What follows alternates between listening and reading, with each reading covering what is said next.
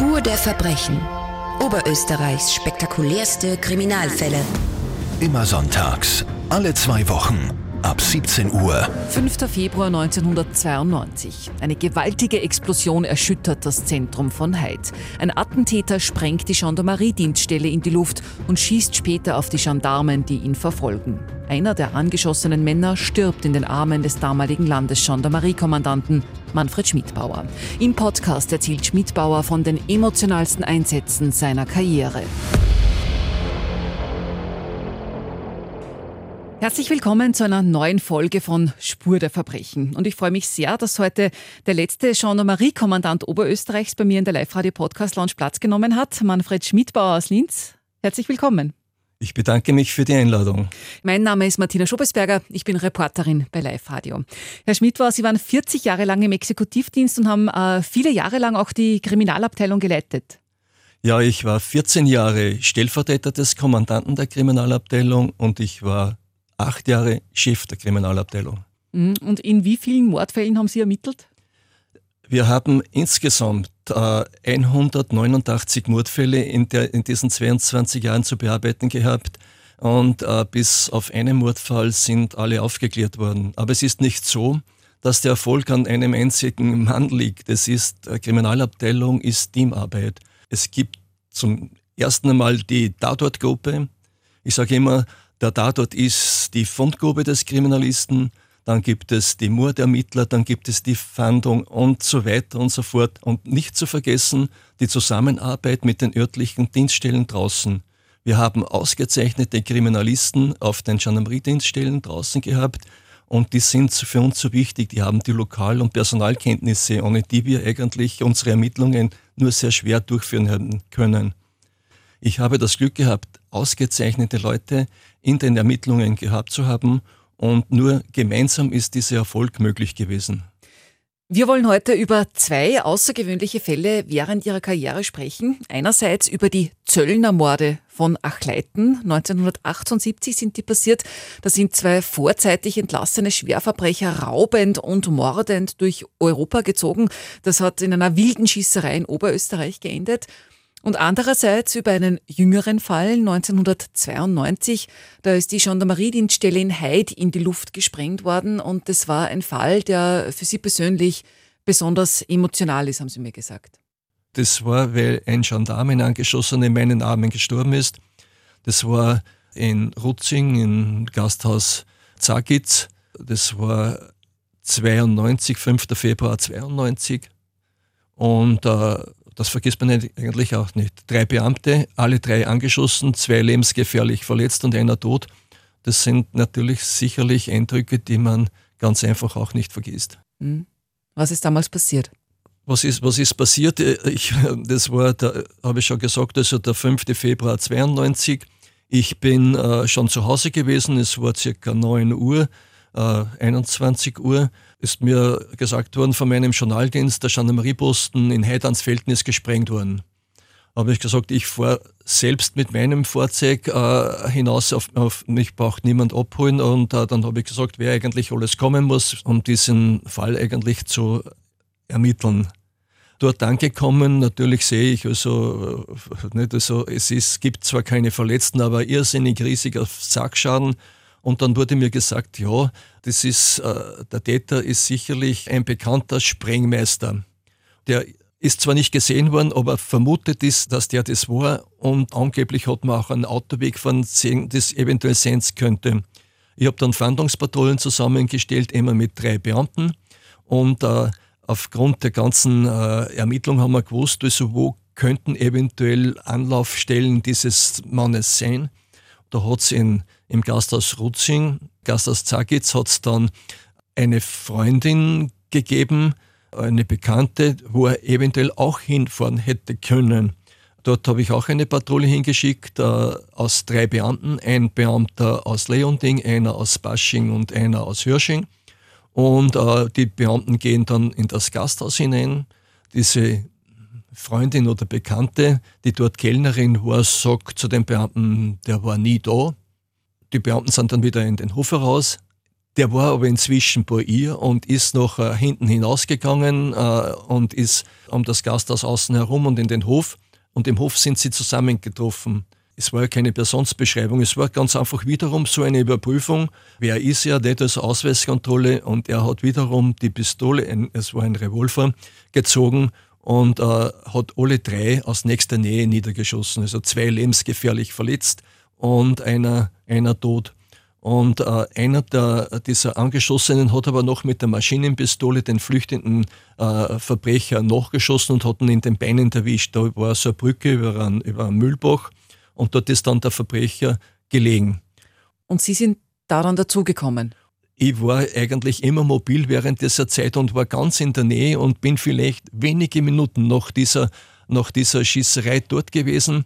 Und äh, dieser eine Beamte, der ist äh, mehr oder weniger in meinen Armen gestorben.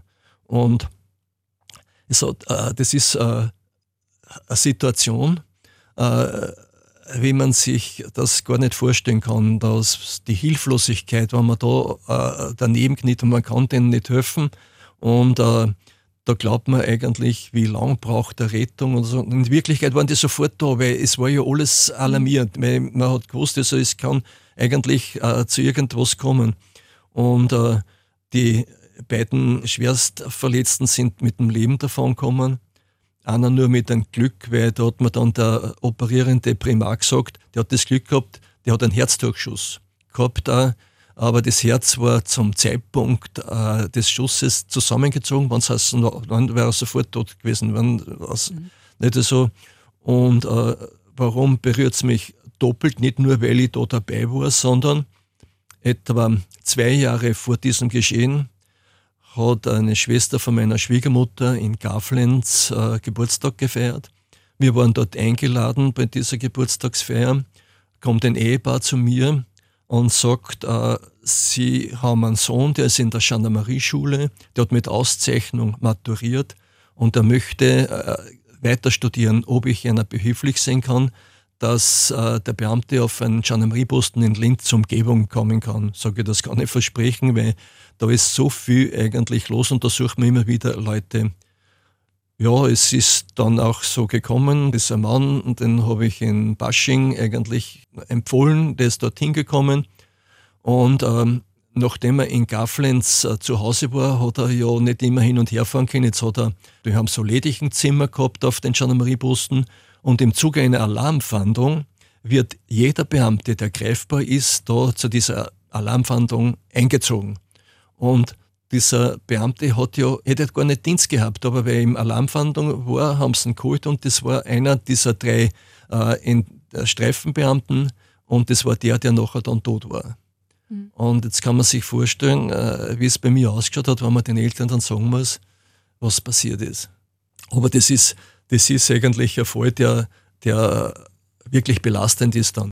Mhm. Der Täter ist damals wegen Mordes und zweifachen Mordversuchs und auch wegen des Sprengstoffanschlags zu lebenslanger Haft verurteilt worden, wobei der Mann ja bis heute beteuert, er war es nicht. Die Gendarmen selbst hätten ihren Kollegen erschossen. Also eine höchst emotionale Geschichte für die Polizei bis heute, für die Gendarmerie. Damals natürlich hat es da irgendeine Hilfe gegeben?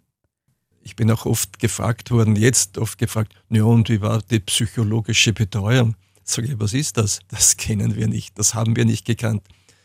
Wir haben jeden Fall dann äh, im Kollegenkreis besprochen.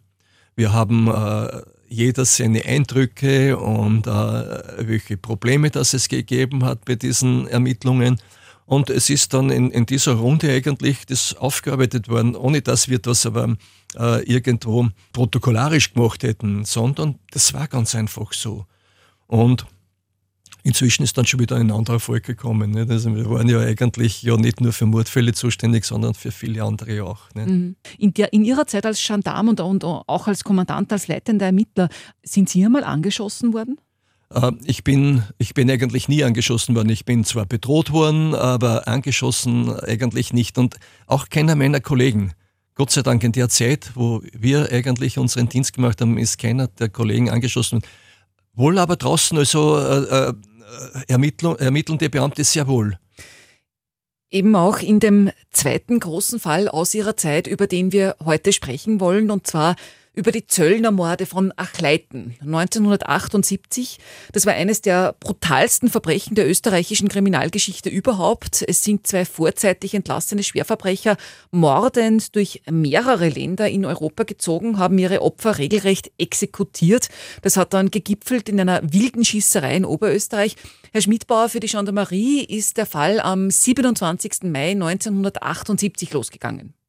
Wir sind um circa 17 Uhr verständigt worden, dass äh, zwei Zöllner, beide in Uniform, dann neben der Straße mit äh, offensichtlich Genickschüssen ermordet worden sind. Das war ja eine regelrechte Hinrichtung. Das war eine regelrechte Hinrichtung. Also es hat dann Zeugenaussagen gegeben, vorbeifahrende äh, Personen, die da beobachtet haben, äh, dass da was passiert ist. So, das ist richtig, aber keine genauen Angaben. Wir haben selbst gerätselt, wie konnte das passieren, aber genaue Informationen aus Beobachtungen von Zeugen haben wir nicht gehabt. Mhm. Nur, dass eben zwei Männer geflüchtet sind in, in einem gelben BMW wo wir dann eigentlich dann gewusst haben, dass das ein BMW eines Zollbeamten war. Mhm. Und wonach und nach wem ist denn dann gefahndet worden? Gefahndet worden ist nur nach dem gelben BMW und zwei äh, Männern. Keine Beschreibung äh, der Personen, das, das hat es nicht gegeben. Und so ist eigentlich die Fahndung gelaufen. Das war ja inzwischen eine der größten Fahndungen in der Geschichte Oberösterreichs. Radiosender haben da ihr Programm unterbrochen, weil ja klar war, ähm, da läuft irgendwo in Oberösterreich oder laufen mehrere Mörder frei herum. Äh, über Rundfunk ist dann immer wieder eigentlich der Aufruf äh, nach diesem gelben BMW. Die Stadt ist geschildert worden und die Bevölkerung ist natürlich sensibilisiert gewesen. Das dürfte auch der Grund gewesen sein, dass äh, um circa 19 Uhr ein Mann in Hilkering, der gerade äh, dabei war, seinen Zaun zu streichen, zwei Männer beobachtet hat, die da auf der Straße eigentlich sich aufgehalten haben, die ihm verdächtig vorgekommen sind. Deshalb hat er dann auch den Gendarmerieposten in Aschach verständigt. Zwei Beamte sind dann gekommen und haben in Hilkering dann diese beiden Männer, die eigentlich äh, nicht irgendwo äh, besonders eigentlich in fahndungsmäßig ausgeschrieben waren, weil äh, wir hatten ja keine Beschreibung gehabt, aber sie sind routinemäßig äh, kontrolliert worden. Mhm, aber aus dieser routinemäßigen Kontrolle ist eine ziemlich wilde Schießerei geworden. Die Beamten natürlich wie, wie üblich also Ausweiskontrolle, aber diese beiden Verbrecher haben nicht die Ausweise, sondern Waffen gezogen. Der Jüngere hat sofort geschossen. Ein Kollege vom Gendarmerieposten in Aschach ist dann durch einen Hüftschuss getroffen worden. Und der zweite äh, Kollege hat aber sofort äh, selbst geschossen. Ich habe immer gesagt, das war ein 1000 Gulden Schuss. Mit diesem Schuss hat er sicherlich sein Leben und das Leben auch seines Kollegen gerettet, weil äh, das war der gefährlichere dieser beiden äh, Verbrecher. Der hätte es ohne Gnade eigentlich beide Beamten erschossen. Und der zweite Verbrecher hat zwar auch seine Pistole gezogen, hat sich aber noch dann in Deckung gegeben im Straßengraben. Anschließend hat der verletzte äh, Gendarm aus dem, aus dem anderen Straßengraben, aus dem gegenüberliegenden Straßengraben mit der Maschinenpistole äh, geschossen und aufgrund des, ich sage mal, moralischen Wirkung der Maschinenpistole hat sich nachher dann der zweite Verbrecher ergeben, das Handy hoch, dann äh, auf, den, auf die äh, Kreuzung gegangen. Mhm. Also er hat einfach Angst gehabt vor der Maschinenpistole? Richtig. Mhm. Ähm, er ist dann abgeführt worden auf den Posten und hat dort ein Geständnis abgelegt und dann ja. hat ja. sich erst quasi aufgerollt, ja. was für eine große Kriminalgeschichte eigentlich dahinter steckt, was da alles vorher schon passiert ist. Äh, das ist richtig. Wir haben ja keine Ahnung gehabt, warum eigentlich also diese ganze brutale äh, Zöllnermord, warum, welcher Motiv dürften die gehabt haben. Aber wir haben dann doch vernehmungsmäßig das Glück gehabt, dass dieser eine Verbrecher eigentlich ein umfassendes Geständnis abgelegt hat. Und aufgrund dieses Geständnisses haben wir noch den Weg dieser beiden äh, Verbrecher verfolgen können. Man muss ja dazu sagen, das waren zwei richtig schwere Jungs, also äh, zwei Schwerverbrecher, die zusammen auf 17 Verurteilungen gekommen sind, unter anderem wegen äh, Einbrüchen und Überfällen, sind zu zehn Jahren Haft verurteilt worden in der Justizanstalt Stein, sind aber dann vorzeitig entlassen worden. Eben da kurze Zeit vor äh, den brutalen äh, Morden und äh, haben aber eigentlich äh, sofort, nachdem sie aus dem Gefängnis heraus sind, ihre kriminelle Karriere fortgesetzt. Ja, diese beiden äh, Verbrecher haben sich auf dem Weg nach Frankreich gemacht. Sie wollten dort äh, sich durch kriminelle Handlungen ihren Lebensunterhalt unter Anführungszeichen verdienen. Das dürfte aber nicht so gelaufen sein, wie sie sich das vorgestellt haben. Aus diesem Grund sind sie dann äh, zum äh, Generalkonsul in Paris gegangen und haben um einen Überbrückungskredit angesucht. Sie haben dann auch 600 Francs bekommen. Von äh, Frankreich weg sind sie dann Richtung Holland aufgebrochen und in der Nähe von Adenheim haben sie dann irgendwas mit dem Auto. Äh, Probleme haben sie bekommen und sind einen, einen Autobahnrastplatz haben sie halt gemacht.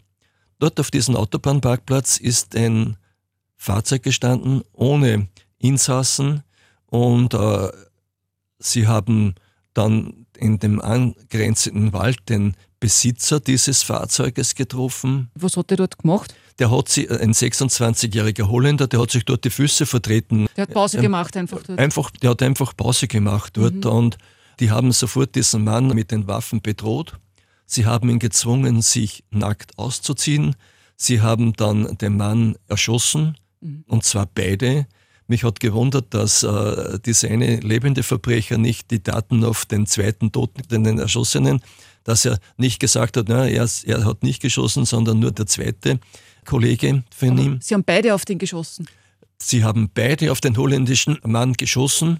Vier Schüsse in die Brust und auf den Kopf. Mhm. Ich habe die Tatort-Fotos gesehen, die mir die holländischen Kollegen geschickt haben. Es waren grausige Aufnahmen, darf ich sagen. Dann haben sie das Gewand, die Wertsachen haben sie mitgenommen und haben beide Fahrzeuge dann auf einem 20 Kilometer entfernten Parkplatz, sind sie dann, haben sie Rast gemacht sozusagen, haben die Kleidungsstücke dort entsorgt, haben dann das Kennzeichen des österreichischen Fahrzeuges auf das holländische aufgeschraubt und sind dann von dort Richtung Österreich aufgebrochen. Herr Schmidbauer, wissen Sie, warum Sie den, den Holländer gezwungen haben, sich auszuziehen? Ja, deshalb, das waren ja erfahrene Verbrecher.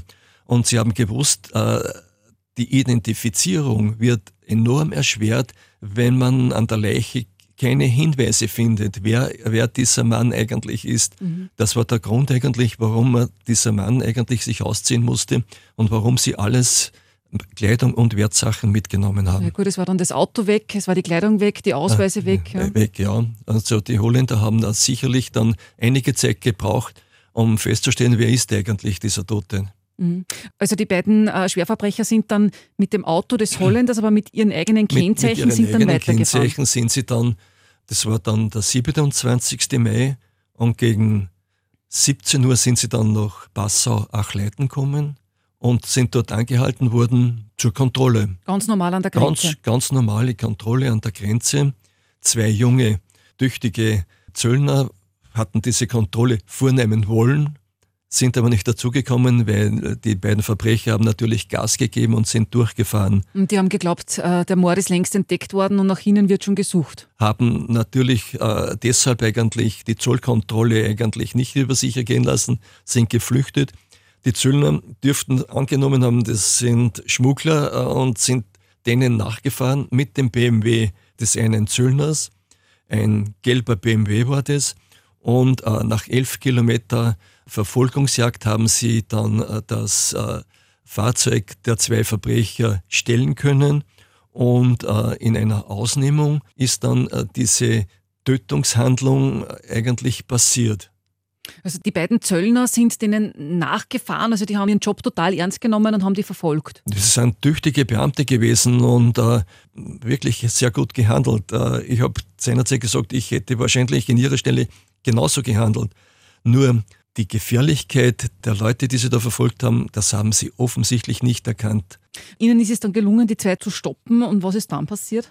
Was dann genau passiert ist, äh, das kann man nicht sagen. Tatsache ist, die beiden Verbrecher müssen ganz einfach die, die Zöllner überrumpelt haben. Die Zöllner sind entwaffnet worden, haben sich dann niederknien müssen und diese Zöllner sind regelrecht mit Genickschüssen hingerichtet wurden. Mhm. Also ganz eine grausige Tat.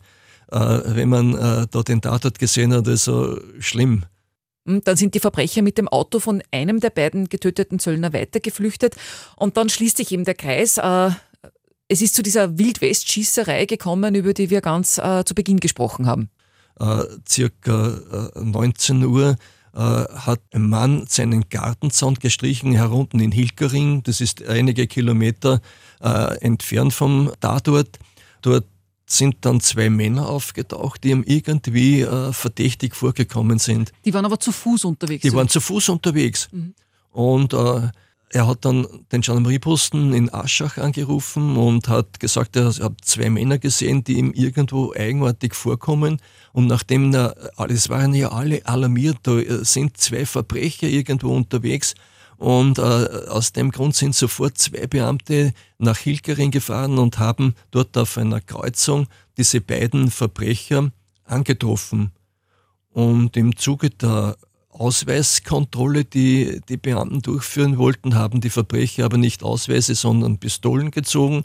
Der eine Verbrecher hat sofort auf einen Beamten geschossen, der hat einen Hüftdurchschuss gehabt, aber der zweite Beamte hat irrsinnig schnell reagiert und hat äh, von der Dienstwaffe Gebrauch gemacht und hat diesen gefährlichen Verbrecher, der ihm geschossen hat, sofort äh, getroffen auch. Äh, ich habe seinerzeit gesagt, ein 1000 Gulden Schuss, weil dieser gefährliche Verbrecher war dann handlungsunfähig. Er hat nämlich die Hauptschlagader im Bauchbereich getroffen mhm. und äh, er hat dadurch sein Leben äh, und auch das Leben seines Kollegen äh, sicherlich also gerettet.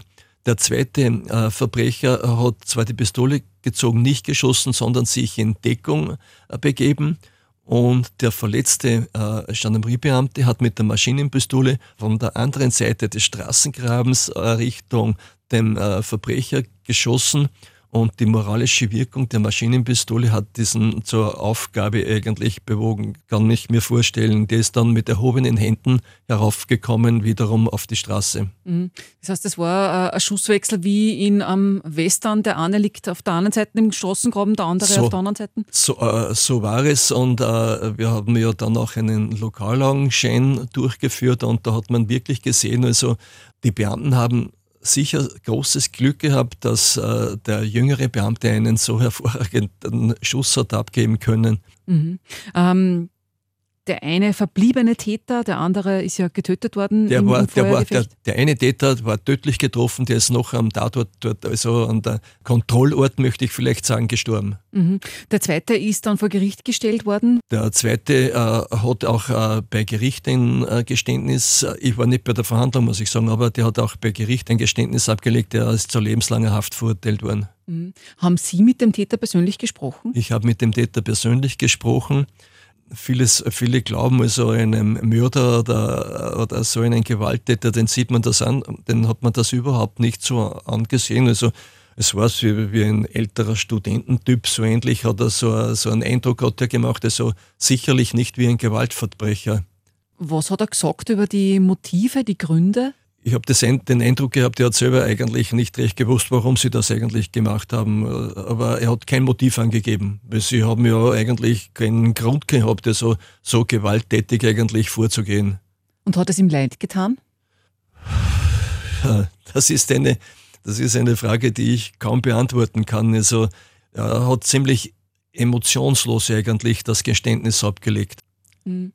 Sie haben ja, in, wir haben ja schon darüber gesprochen, in sehr vielen Mordfällen ermittelt. Von der Einordnung her, wie schlimm oder spektakulär war dieser Fall für Sie? Äh, er ist sicher zu den schlimmsten Fällen äh, eigentlich zum Zählen. Die schlimmsten Fälle für mich äh, sind aber immer wieder, wenn es um Kinder geht. Man wird sicherlich etwas abgehärtet, wenn man eigentlich immer mit so spektakulären Fällen zu tun hat. Aber immer wenn es um äh, Kinder gegangen ist, da ist eigentlich so habe ich eine weiche Seele eigentlich gehabt. Das muss ich, das muss ich zugeben. Und äh, bei uns ist es ja auch so, dass wir dann bei Obduktionen als Gerichtszeugen dabei sind. Und ich habe es eigentlich immer wieder verstanden, nie bei einer Obduktion eines Kindes dabei gewesen sein zu müssen. Das heißt, Sie hätten das nicht geschafft? Nein, wenn man äh, geschafft, man hätte es, man muss es sicherlich, weil ich war am Tatort ja, ich habe das am Tatort ja auch gesehen und äh, Aber äh, irgendwo muss man das sicherlich verkraften und ich habe ja Beamte gehabt, die diese Aufgabe dann übernommen haben. Meistens sind ja Beamte immer von uns mit, müssen von uns mit dabei sein. Mhm. Genauso Sie wie der Staatsanwalt zum Beispiel dabei sein muss. Mhm. Da haben Sie in Ihrer Karriere sicher viele Orgesachen anschauen müssen haben aber auch viele spannende Geschichten zu erzählen und einen Eindruck davon liefert auch das Gendarmerie-Museum, das Sie vor einigen Jahren gegründet haben, in Scharnstein im Schloss. Das letzte Mal waren wir fürs Interview für den Podcast gemeinsam dort. Schon allein das Ambiente ist toll, das Schloss, das alte Gebäude. Ganz kurz, was sieht man in diesem Museum? Im Wesentlichen sind eigentlich drei Museen äh, zusammengefasst. Das Strafrechtsmuseum, die Geschichte der Landgerichtsbarkeit, das ist dort, wo eben diese, man sagt so landläufig Foltergeräte, die Geräte, äh, um die peinliche Befragung durchführen zu können, dann die Arten der Todesstrafen, der Haftstrafen und der Ehrenstrafen, das ist alles eigentlich im ersten Teil. Dann beginnt das Gendarmeriemuseum, eigentlich also so das Herzstück des Kriminalmuseums. Und äh, im Gendarmerie-Museum sieht man auf der einen Seite den Beginn und den Werdegang der Gendarmerie in Oberösterreich, beziehungsweise auch österreichweit, muss ich sagen. Und in diesem zweiten Teil sind Kriminalfälle, die seinerzeit in Oberösterreich passiert sind, aufsehenerregend sind, die man dann aufgrund äh, dieser Vitrinen eigentlich interessant nachverfolgen kann. Was mich also ganz berührt hat, ist, es sind ja da wirklich Original-Tatwaffen und auch Originalgegenstände von Opfern in diesen Vitrinen. Es ist ganz wichtig, dass äh, bei Museen tatsächlich Tatwerkzeuge drinnen sind, nicht irgendwo, die man äh, irgendwo, das wird schon passen oder so, sondern aus den Tatorten original, wenn man einen Fall, der drinnen ist, also ein Maurerhandel, nicht also Maurerhandel gibt es vieles, aber das ist das Maurerhandel, das seinerzeit also der Täter benutzt hat. Oder das ist das Messer, das der Täter benutzt hat. Das ist ganz einfach wichtig, dass immer die originalen Tötungswerkzeuge eigentlich dort sind. Und äh, es sind Beschreibungen natürlich, äh, die man lesen kann. Natürlich ist es äh, am besten, wenn man im Zuge einer Führung eigentlich diese Vitrine dann äh, sich anschauen kann. Und äh, weil man ganz einfach dann auch Hintergründe erfährt, die durch die Vitrine und in der Vitrine nicht sichtbar sind. Mhm. Und Glück hat, wer von Ihnen ganz persönlich durchs Museum geführt wird, ein Mann, der viele Mörder gefangen und Geschichten zu erzählen hat, der letzte Gendarmeriekommandant Oberösterreichs, Manfred Schmidbauer. Vielen Dank fürs Interview. Ich bedanke mich auch und ich habe mich gefreut, dass ich hier sein durfte. Wenn ihr jetzt Fragen zum Podcast habt oder Anregungen oder auch wenn es bei euch im Ort vielleicht mal einen Kriminalfall gegeben hat, zu dem ihr gern mehr wissen wollt, immer her damit. Ich zapfe gern alle meine Quellen für euch an und recherchiere. In der nächsten Folge von Spur der Verbrechen geht es jedenfalls um einen Doppelmord im Jahr 1990 in St. Georgen im Attergau. Der Leiter der Tatortgruppe in Oberösterreich erzählt, wie die Ermittler da in der Erde gegraben haben, weil sie erwartet haben, dass sie Diebesgut finden und wie sie dann auf eine Leiche gestoßen sind. Spur der Verbrechen. Oberösterreichs spektakulärste Kriminalfälle. Immer sonntags, alle zwei Wochen, ab 17 Uhr